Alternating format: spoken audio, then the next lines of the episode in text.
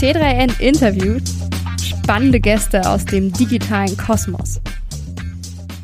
Herzlich willkommen zu einer neuen Folge bei T3N Interview. Bei mir ist heute Henriette Schin zu Gast und sie ist Vice President Customer Success bei Capmo. Ich würde jetzt den Ball direkt rüberspielen. Was verbirgt sich denn hinter deinem Titel, Henriette? Ja, hallo. Erstmal schön, dass ich heute hier sein kann. Und die Frage, was dieser exotische Titel eigentlich soll, kriege ich auch von unseren Kunden. Das heißt im simpelsten Sinne, ich bin Abteilungsleiterin für unser Bestandskundengeschäft. Und das heißt von meinem Auftrag her, dass es mir ganz wichtig ist, dass unsere Kunden erfolgreich mit der Software sind. Wir als Capmo wollen nicht ein reiner Vertragspartner sein, wo man dann einmal im Jahr eine Rechnung schickt und ansonsten hat man nichts miteinander zu tun, sondern wir wollen sicherstellen, dass unsere Bestandskunden Wert aus der Software kriegen, also auch wissen, wie sie die Software richtig einsetzen. Deswegen Customer Success, Kunden erfolgreich machen, das ist mein Auftrag und meine Rolle bei Capmo. Und damit eure Kunden erfolgreich sind, braucht es ja einen guten Kundenservice. Wie ist der denn bei euch aufgestellt? Ja, Kundenservice, denke ich, ein ganz zentraler Punkt, um Kunden im laufenden Softwarebetrieb erfolgreich zu machen.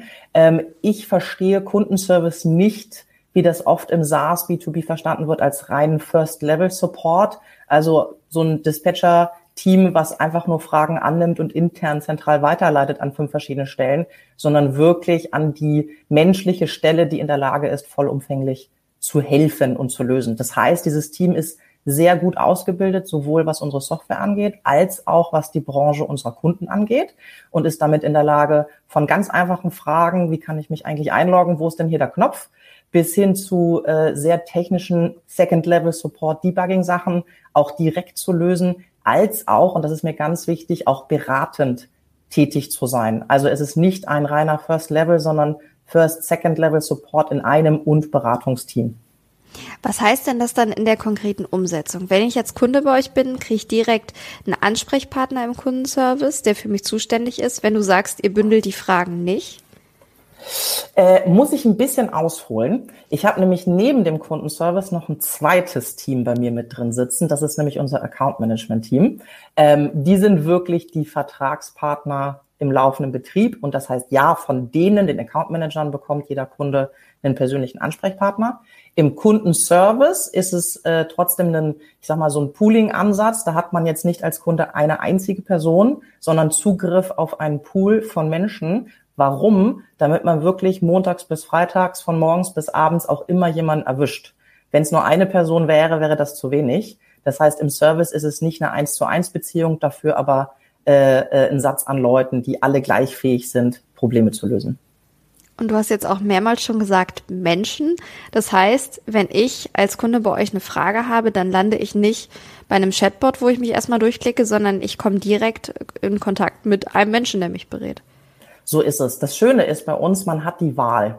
Also das, was ich sehr sehe bei uns bei den Kunden, äh, es kommt total darauf an, ähm, wie die gerade arbeiten. Also wir haben ja äh, eine Software für die Bauausführung, das Baumanagement. Das heißt, unsere Kundengruppe arbeitet im Büro, aber auch auf der Baustelle. Die bauen wirklich Gebäude und haben jetzt nicht den Rechner vor der Nase. Also, wo ich arbeite, macht einen Unterschied. Bin ich im Büro, dann bin ich am Computer und dann kann ich auch, wenn ich möchte, eher auf den Chatbot zugreifen. Äh, bin ich aber auf der Baustelle, dann muss das richtig schnell gehen. Dann will ich Telefon in die Hand nehmen und direkt wen sprechen und dann können die Kunden uns direkt erreichen. Sie haben die Wahl, wo sie sind. Sie haben die Wahl, wie, ich sag mal, digital affin sie sind. Und deswegen bieten wir drei Kanäle an. Uns kann man erreichen über Telefon, das ist das schnellste, direkte Antwort, sofort Hilfe, ganz unkompliziert. Man kann eine E-Mail schreiben. Man kann aber auch, wenn man Self-Service antworten möchte, über einen Chatbot sich selber die Antworten geben lassen. Du hattest eben schon angesprochen, Montag bis Freitag ist der Kundenservice dann die ganze Zeit telefonisch erreichbar. Chatbot gehe ich von aus, wird 24-7 am Start sein. So ist äh, Wie ist denn dann die Lösung an den Wochenenden? Weil teilweise Baugewerbe macht ja nicht unbedingt die Tagewoche von Montag bis Freitag. Ja, also wir müssen den Wochenendsupport derzeit nicht anbieten, weil da auch keine großen Anfragen kommen. Ja, es gibt auch Baustellen, die über das Wochenende laufen. Bisher haben wir da jetzt noch nicht die Fülle an Fragen gehabt am Wochenende. Sehen wir das irgendwann, würden wir das auch in Erwägung ziehen. Das heißt, Kerngeschäft ist Montag bis Freitag und da fahren wir sehr, sehr gut mit. Jetzt ist die Baubranche ja vielleicht auch eine Branche, du hattest es angesprochen, mit du bist auf der Baustelle, du bist vor Ort. Viele schreiben noch wirklich händisch die ganzen Sachen auf. Da ist Digitalisierung noch ein Thema, was vielleicht noch ein bisschen langsamer anrollt. Wie merkt ihr das beim Kundenservice? Ist da vielleicht das Telefon dann doch eher die beliebteste Variante, auch für jemanden, der im Büro sitzt?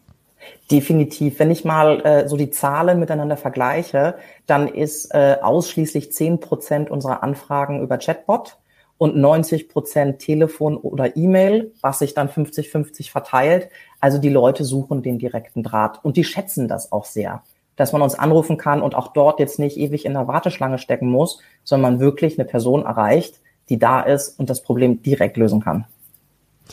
Also ist das wahrscheinlich auch was, worauf ihr auf gar keinen Fall verzichten könnt, weil aktuell Chatbots, KI, absolutes Trendthema. Überall ist KI drin. Chatbot ist auch ein großes Thema. Bei euch klingt das jetzt ein bisschen so, als würdet ihr nicht so ganz auf diesem Trendzug mitfahren.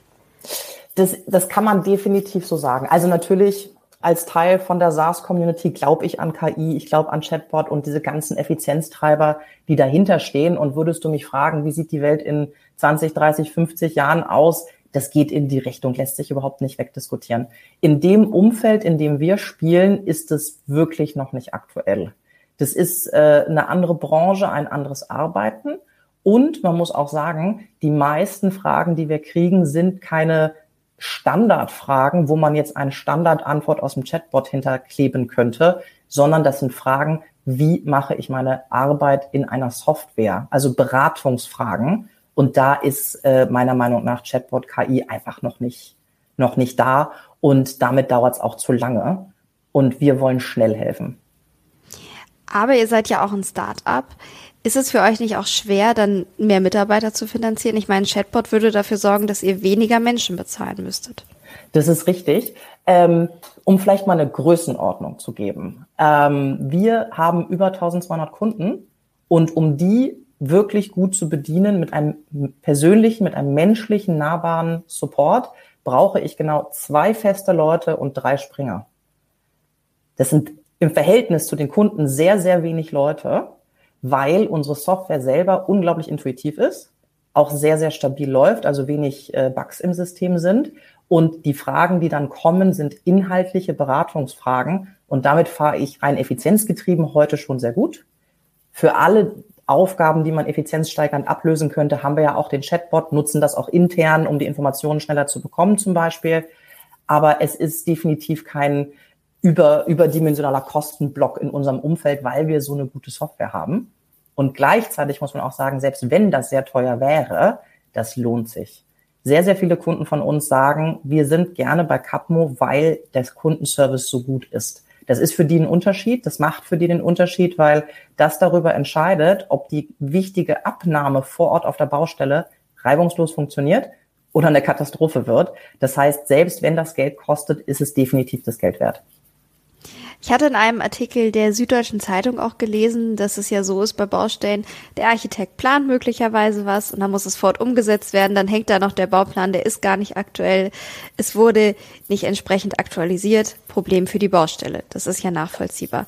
Und eure Software ist dann so genau konzipiert, dass diese ganzen Übertragungen reibungslos funktionieren und dadurch quasi weniger Probleme auftreten und es funktioniert dann auch so, dass weniger im Kundenservice anruft angerufen wird.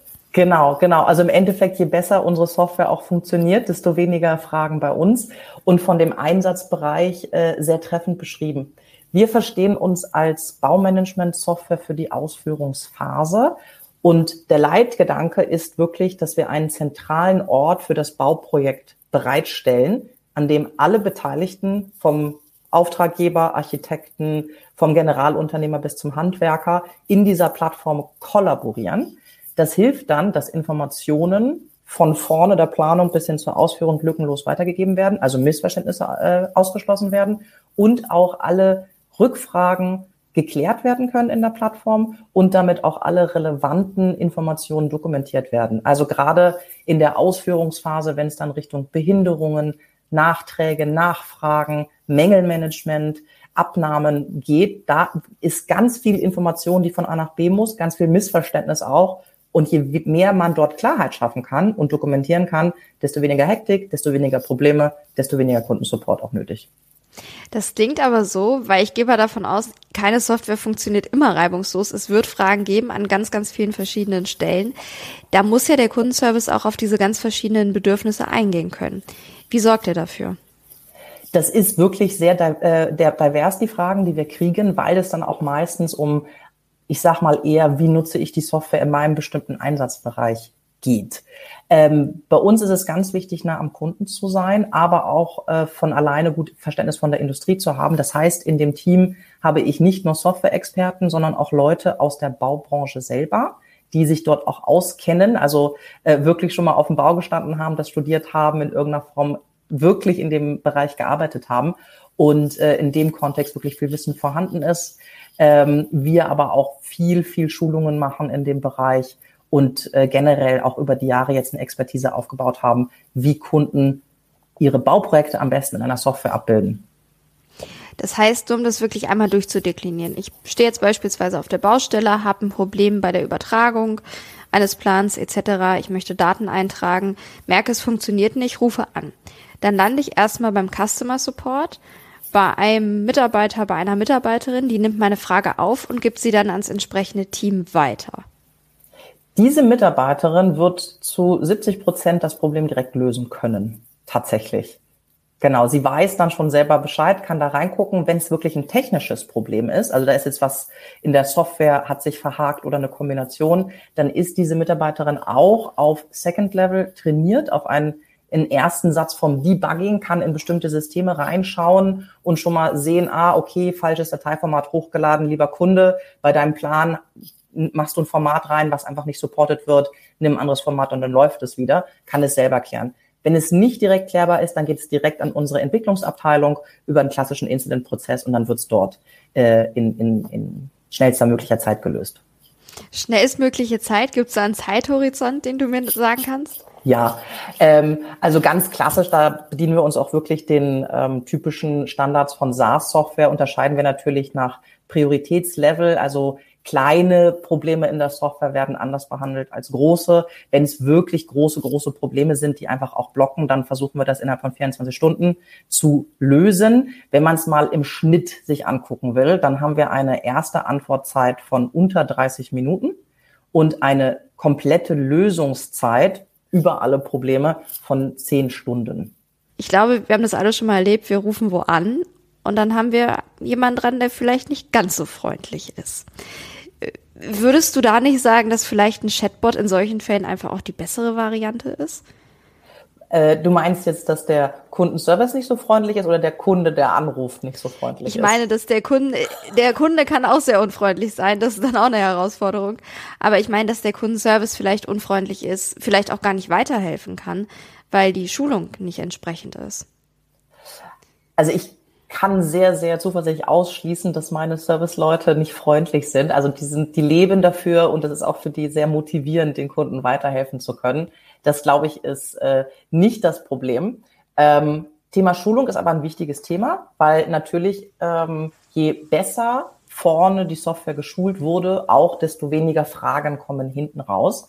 Ähm, das wäre auch das dritte Team tatsächlich, was im Customer Success ist. Ich habe ja gesagt, Kundenservice, Account Management, wir haben auch ein eigenes Trainingsteam. Das heißt, jeder Kunde, der bei uns, also oder jeder Neukunde, der bei uns startet, kriegt auch eine ausgeweitete Schulung dazu, um die Software als Startschuss sozusagen einmal vollumfänglich zu verstehen. Und wir haben ganz regen Austausch zwischen dem Trainingsteam und dem Serviceteam. Das heißt, wenn das Serviceteam über die Zeit sieht und lernt, immer die Fragen zu der Funktion, dann verbessern wir das Trainingsangebot entsprechend auch drumherum, um schon vorzeitig Probleme zu lösen. Habt ihr denn, ich meine, die Software wird ja wahrscheinlich auch regelmäßig Updates bekommen, Neuerungen bekommen. Gibt es da bestimmte Zeithorizonte, wo einfach das Service-Team auch vielleicht gemeinsam trainiert wird, wo man nochmal genau auf die Software schaut? Ja, das machen wir sehr, sehr fortlaufend. Generell von unserem Entwicklungsansatz ähm, haben wir den agilen Entwicklungsapproach. Das heißt, alle paar Tage, alle paar Wochen kommen kleine oder große Neuerungen bei uns im Produkt. Und wir werden dann auch immer ähm, von unseren Produktabteilungen, vom Produktmarketing entsprechend auf diese Themen trainiert. Das heißt, wir haben fortlaufende Weiterbildungen auf den Themen, fortlaufende Trainings, damit wir alle mal auf dem neuesten Stand sind. Was ich aber eben auch rausgehört hatte, gehören zwei Seiten dazu, damit möglichst wenig Fragen überhaupt aufkommen, werden auch quasi die Kunden einmal mit der Software im Vorfeld trainiert, richtig? Genau, genau. Und wie läuft das dann ab? Wie lange dauert das? Ich meine, ich stelle mir vor, jemand, der im Baugewerbe tätig ist, hat wenig Zeit, der hat Stress, der möchte, dass das reibungslos und schnell geht und der will keine dreistündige Schulung absolvieren vielleicht. Absolut. Ähm, was, glaube ich, ein großer Vorteil ist von der Capmo-Software generell, ist, dass die vom ganzen Ansatz her auf Einfachheit ausgelegt ist. Also sowohl vom User Interface, aber auch, ich sag mal, von der ersten Installation, von der ersten Implementierung her, rein technisch gesehen, ist unsere Software innerhalb von 24 Stunden einsatzbereit. Das heißt, was ja sonst im SaaS B2B-Business sehr üblich ist, wir verzichten auf sehr aufwendige Implementierungsprojekte. Das ist auch das, wo die Kunden meistens sehr Manschetten vorhaben. Jetzt erstmal drei Monate technisch aufsetzen oder ein halbes Jahr oder ein Jahr, wie die das aus anderen großen Missionen kriegen. Das gibt's bei uns nicht. Technisch ist das sehr, sehr schnell ready und einsetzbar. Und die Schulungen selber, die Trainings, passen wir auch an das Tempo der Kunden an. Das heißt, es wäre möglich zu sagen, ähm, super schnelles Training, eine Stunde schnell durchgewalkt, dazu ein paar Videos, Hilfeartikel. Es geht total schnell, ganz schnell verständlich. Wir haben aber auch Kunden, die unsere Software wirklich firmenweit ausrollen wollen. Da reden wir dann nicht über zwei, drei Leute, sondern über ein paar hundert Leute, die auch an verschiedenen Standorten verteilt sind.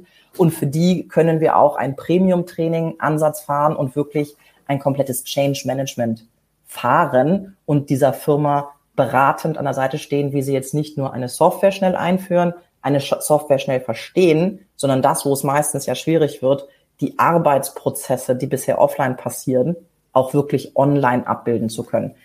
Also wir können das von einer Stunde bis zu mehreren Wochen und Monaten begleitend machen und äh, beraten die Kunden auch, was für sie der richtige Ansatz ist. Werbung. Wenn du mit deinem Unternehmen weiter wachsen und den Umsatz steigern willst, sind Kundenmanagement und Kundenkommunikation das A und O. Brevo ist die ultimative CRM-Suite für alle Unternehmen, die nachhaltige Kundenbeziehungen aufbauen und langfristig wachsen wollen und bietet dir hierfür die nötigen Tools. Egal ob personalisierte E-Mails, ansprechende WhatsApp-Kampagnen, beeindruckende Landingpages oder automatisierte Workflows, mit dem All-in-One CRM von Brevo hast du alle Marketing- und Sales-Tools auf einer Plattform gebündelt. Intuitiv bedienbar, zeitsparend und DSGVO-konform. Probier es einfach mal aus und nutze Brevo noch heute kostenlos. Jetzt auf brevo.com. Werbung Ende. Wie ist denn so der Durchschnitt? Was brauchen eure Kunden? Weil wir hatten ja auch am Anfang darüber gesprochen, dass Digitalisierung noch nicht so verbreitet ist. Jetzt stelle ich mir vor, jemand, der alles offline gemacht hat, soll dann auf einmal online und das möglichst schnell da gehen bei mir die Alarmglocken an. Ich denke mir, da müssen doch viele Fragen aufkommen. Das kann ja. doch nicht funktionieren. Ja, auf jeden Fall. Das ist äh, tatsächlich eine Herausforderung, wirklich aus der Papier- und Stiftwelt jetzt in eine Digitalwelt zu kommen. Daher, gerade wenn wir so ein Change Management Programm mit dem Kunden machen, empfehlen wir denen auch unterschiedliche Herangehensweisen. Ist das eine Firma, die wirklich von 0 auf 100 will, dann würde ich immer sagen, macht das nicht. Wir werden nicht den Sprung von 0 auf 100 miteinander machen. Wir werden das in einem Staggered Approach miteinander starten und dann entweder mit kleinen Teams in der Firma beim Kunden anfangen oder mit einzelnen Einsatzbereichen oder einzelnen Bauprojekten und uns dann weiterarbeiten, bis wirklich alle Beteiligten, alle Einsatzgebiete abgedeckt sind und dass man es wirklich klein und portionsweise. Konkretes Beispiel, vielleicht fängt man erstmal an, das digitale Bautagebuch bei uns in der Software zu schreiben guckt sich das ein paar Wochen an, haben es alle verstanden, läuft es, geht's ins nächste. Machen wir dann das Projektmanagement mit dem ganzen Thema. Machen wir dann das Nachtragsmanagement, Planmanagement, Bauzeitenpläne. Das kann man ja auch alles portionieren und zusammenschneiden. Das muss man nicht in einem Sprung machen. Und wie ist da so das Feedback von Kunden? Was ist der normale Use Case, den ihr habt? Ist das so, wie du es gerade beschrieben hast, wir wollen von 0 auf 100 oder ist das vielleicht auch, wir haben hier nur das Nachtragsmanagement, da wollen wir mal gucken, wie das so digital ja. funktioniert? Es gibt eine ganz spannende Beobachtung, die ich bisher gemacht habe bei unseren Kunden. Und das ist, dass Kunden sehr oft auch schon in, äh, in, wenn sie die ersten Kontakt zu uns aufnehmen, also mit meinen Kollegen aus dem Sales sprechen, dass die eigentlich relativ spitz eine Lösung für das Mängelmanagement suchen. Das ist so ein ganz spezifischer Use Case, der sehr viel Hektik verursacht auf einer Baustelle. Und da ist es erstmal die Aufgabe von uns von Capmo oder auch meine Aufgabe, ähm, dem Kunden auch zu erklären, das ist nur ein ganz kleines Problem, was du hast. Das, was du eigentlich wirklich lösen musst, um deine Baustelle unter Kontrolle zu kriegen digital, ist größer. Und äh, das heißt, wir haben jetzt selten den Fall, dass der Kunde sagt, ich will von 0 auf 100, sondern dass wir ihm eigentlich erstmal erklären müssen, du willst von 0 auf 1, damit hast du dein Problem aber nicht gelöst. Dein wirkliches Businessproblem. Das wirkliche Businessproblem, äh, was ein Kunde hat, ist, dass in der heutigen Industrie die Margenerwartungshaltung von so einem Bauprojekt immer ähm, risikobehafteter ist durch erhöhte Materialkosten, durch äh, schwerere Richtlinien, Regulierungen, durch harten Wettbewerb, durch wenig Personal, so dass sich eine Baufirma es eigentlich nicht mehr leisten kann, auch nur ein einziges Projekt schiefgehen zu lassen und dann die erwartete Marge nicht zu erreichen.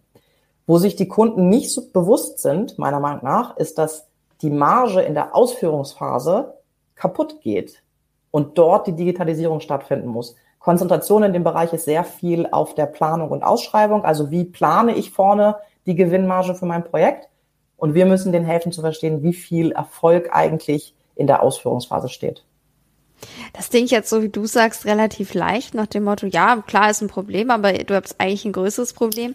Jetzt stelle ich mir aber vor, wenn ich Interessent bin und für mich ein sehr großes Problem habe, nämlich das Mängelmanagement auf der Baustelle, dann möchte ich vielleicht nicht hören, dass das gar nicht so ein großes Problem ist, oder? Also, wie gehst du denn in dieser Situation konkreter vor? Du kannst ja nicht sagen, ja, eigentlich habt ihr ein ganz anderes Problem. ja, also sicherlich nicht mit dem Holzhammer. Und äh, ich will auch nicht in Frage stellen, dass das Mängelmanagement ein großes Problem ist. Es ist halt nicht das einzige. Und am Ende des Tages geht es um den Dialog. Es geht um das Verstehen von dem Kunden, das Verstehen von uns, Austausch und auch wirklich Beispiele zu bringen, vielleicht auch von anderen Kunden, die schon den Weg sehr erfolgreich gegangen sind und auch einfach mal aufzuzeigen, wie so eine Welt aussehen kann im eingeschwungenen Zustand. Welche Tipps hast du denn vielleicht gerade jetzt, wir sind noch beim menschlichen Support, für den Umgang mit Kunden, gerade auch in Branchen, die eben unter einem hohen Druck stehen und unter viel Stress? Sehr viel Verständnis für das, was auf Kundenseite ist. Also ein wichtiger Teil ähm, unseres Trainings von unseren Mitarbeitern ist, dass die auf die Baustelle müssen. Die müssen sich das vor Ort angeguckt haben, was das heißt, wenn man als Bauleiter auf einer Rohbaustelle oder meinetwegen auch schon beim Innenausbau steht und diese Hektik einfach auch mal erfahren. Wenn man das einmal gesehen hat, dann hat man fürs Leben Verständnis für den sehr, sehr gestressten Anrufer, der sagt, ich kann mein Kapo nicht öffnen, was mache ich denn jetzt? Weil man versteht, was das bedeutet. Also Empathie, sich reinversetzen, verstehen und dann aber auch äh, sehr viel äh, Erfahrungen sammeln, wie man diese Probleme gut lösen kann, damit man auch helfen kann.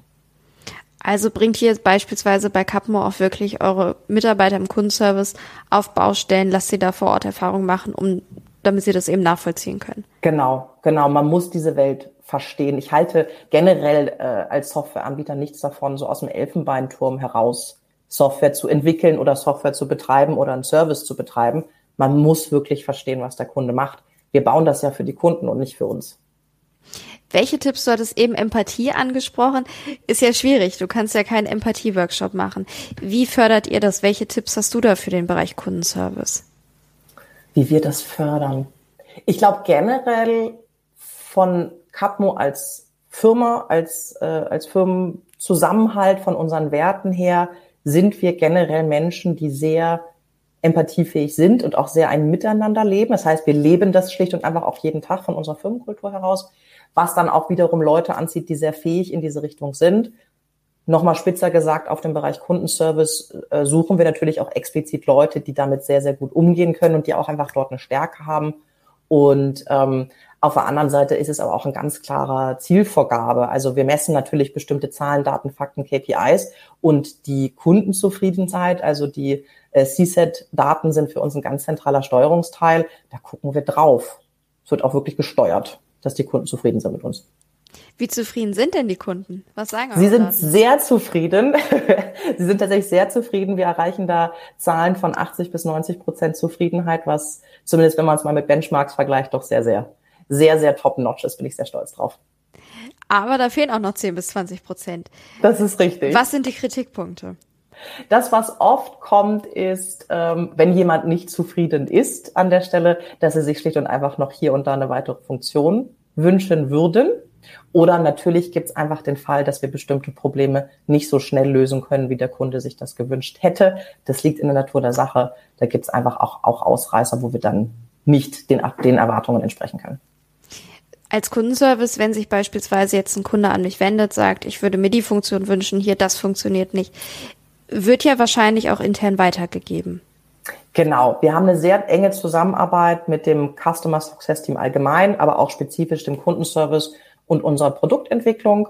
Wir sammeln die ganzen Informationen äh, in einem bestimmten Software-Tool, geben das intern weiter, sind aber auch sehr viel involviert in Gesprächen mit unserer Produktabteilung, so dass wir dann auch in regelmäßigen Abständen nicht nur Zahlen, Daten, Fakten, Feature X wurde so und so oft gewünscht weitergeben kann, sondern auch wirklich qualitativ erzählen können. Wir sehen bei unseren Kunden diese und jene Wünsche, diese und jene Probleme, diese und, je, diese und jene Möglichkeiten der Verbesserung, so dass wir wirklich auch in der Produktabteilung sehr kundenzentriert arbeiten können. Das heißt also aus dem Kundenservice, weiß ich nicht, werden Protokolle beispielsweise weitergegeben oder wie funktioniert denn, dass da auch nichts verloren geht? Oder geht vielleicht auch mal was verloren? es geht bestimmt auch mal was verloren. Das möchte ich gar nicht ausschließen. Fehler passieren immer. Wir haben ein sogenanntes Produktboard in das wir wirklich immer, wenn wir das von einem Kunden hören, eine bestimmte Frage, einen bestimmten Wunsch, das sehr, sehr äh, dezidiert auch aufnehmen und die äh, Anfragen und die Wünsche dokumentieren, zusammen mit so ein paar Zusatzdaten, von welchem Kunden kommt das, in welchem Zusammenhang, an welchem Tag. Das heißt, das ist dann sehr quantitativ auch auswertbar. Dann kann man schlicht und einfach auszählen am Ende des Monats, wie oft wurde bestimmte Funktionen gewünscht. Das nimmt dann einen sehr direkten Einfluss auf die Priorisierung in der Produktabteilung. Aber wie gesagt, auch diese ganzen Geschichten nehmen wir mit.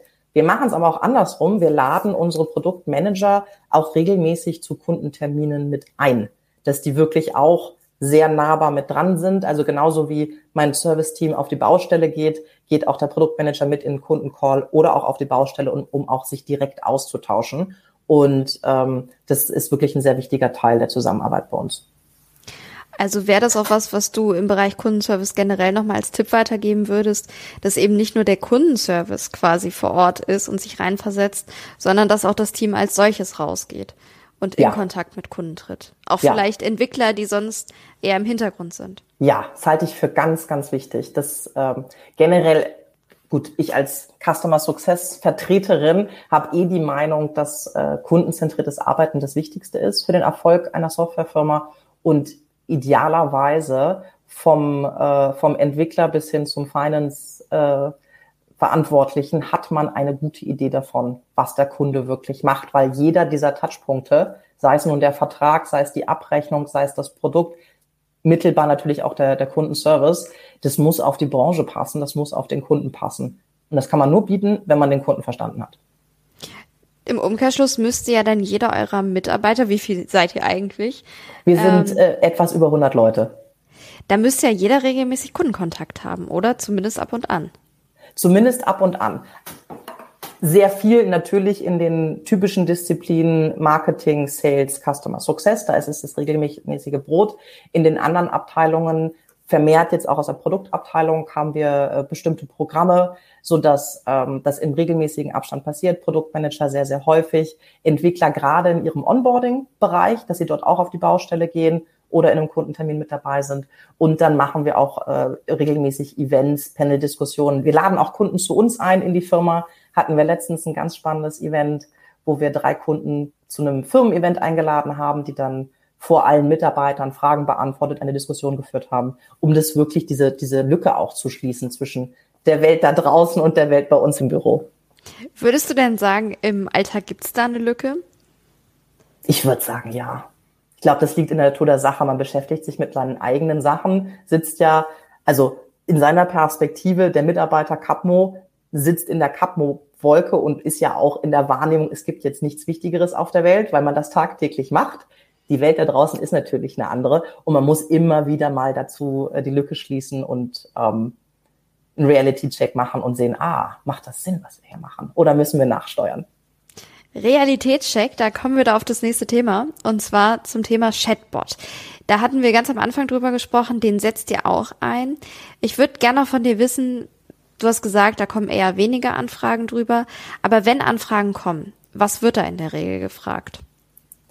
Sind typischerweise ähm, kleine Fragen wie ich habe mein Passwort vergessen. Es wird auch mal gefragt ähm, zu, zu großen Produktfunktionalitäten, wie funktioniert etwas bei uns im Bauzeitenplan.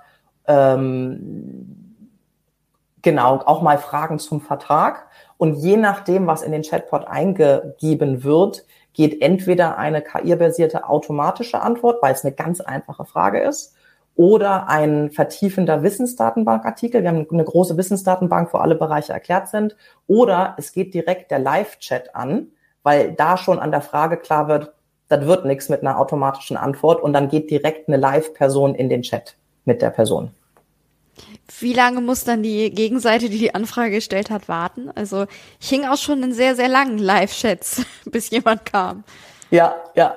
Ähm, bei dem Live-Chat tatsächlich gar nicht so lange. Das, da haben wir so die Größenordnung maximal fünf Minuten drauf zu warten. Ähm, es wird aber tatsächlich auch gar nicht so oft gestartet, ehrlich gesagt. Jemand, der in den Chatbot geht, ist meistens auf der Suche nach einem Wissensdatenbankartikel, der vorgeschaltet ist. Meistens sind die glücklich damit äh, und dann in den Live-Chat zu gehen, wird nicht oft angefragt, geht aber auch sehr, sehr schnell bei uns.